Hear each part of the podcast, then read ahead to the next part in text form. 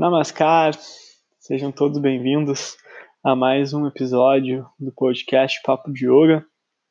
E hoje eu começo com uma pergunta: o que é prana? Você sabe o que é prana?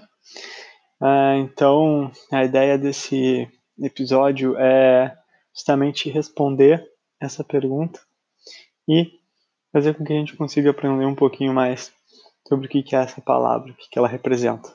Então, é, vamos lá. Os yogis, eles acreditam que é uma energia universal que é a origem e o somatório de todas as forças. E coloca aí a energia gravitacional, elétrica, magnética, a energia vital humana. Então, uh, os yogis denominam essa energia de prana. Uh, em princípio, o prana é uma energia de origem solar, mas ela pode se manifestar indiretamente, sendo absorvida do ar, da água ou dos alimentos também que a gente consome. Então, é, para o yoga, o prana é uma energia que permeia e controla todos os organismos vivos. Todos nós temos um campo de força vital invisível que regula as nossas funções vitais.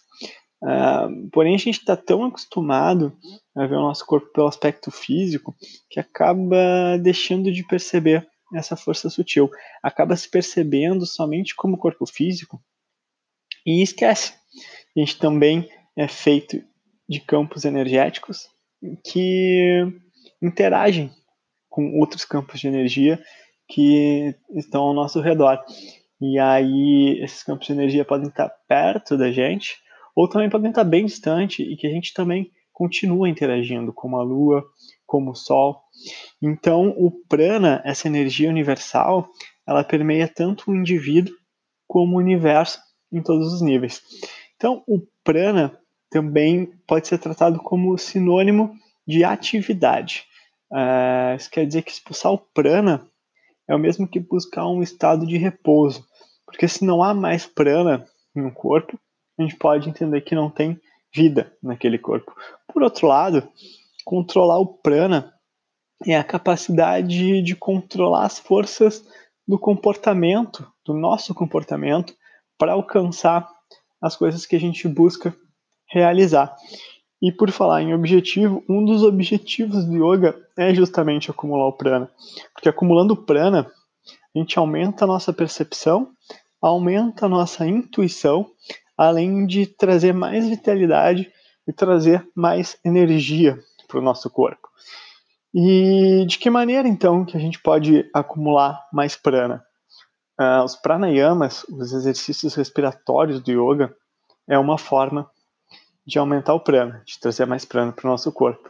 Mas e o que são exatamente os pranayamas? Eu deixo essa pergunta aqui no final para vocês.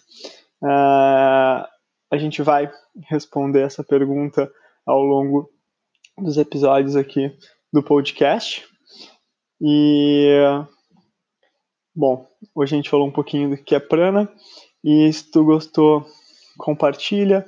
É, também tem um canal no YouTube, Cristiano Brickman, com conteúdo que a gente está começando a construir.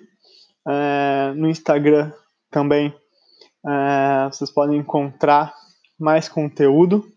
E aqui também é mais uma plataforma, mais uma forma que eu estou distribuindo um pouco desse conhecimento.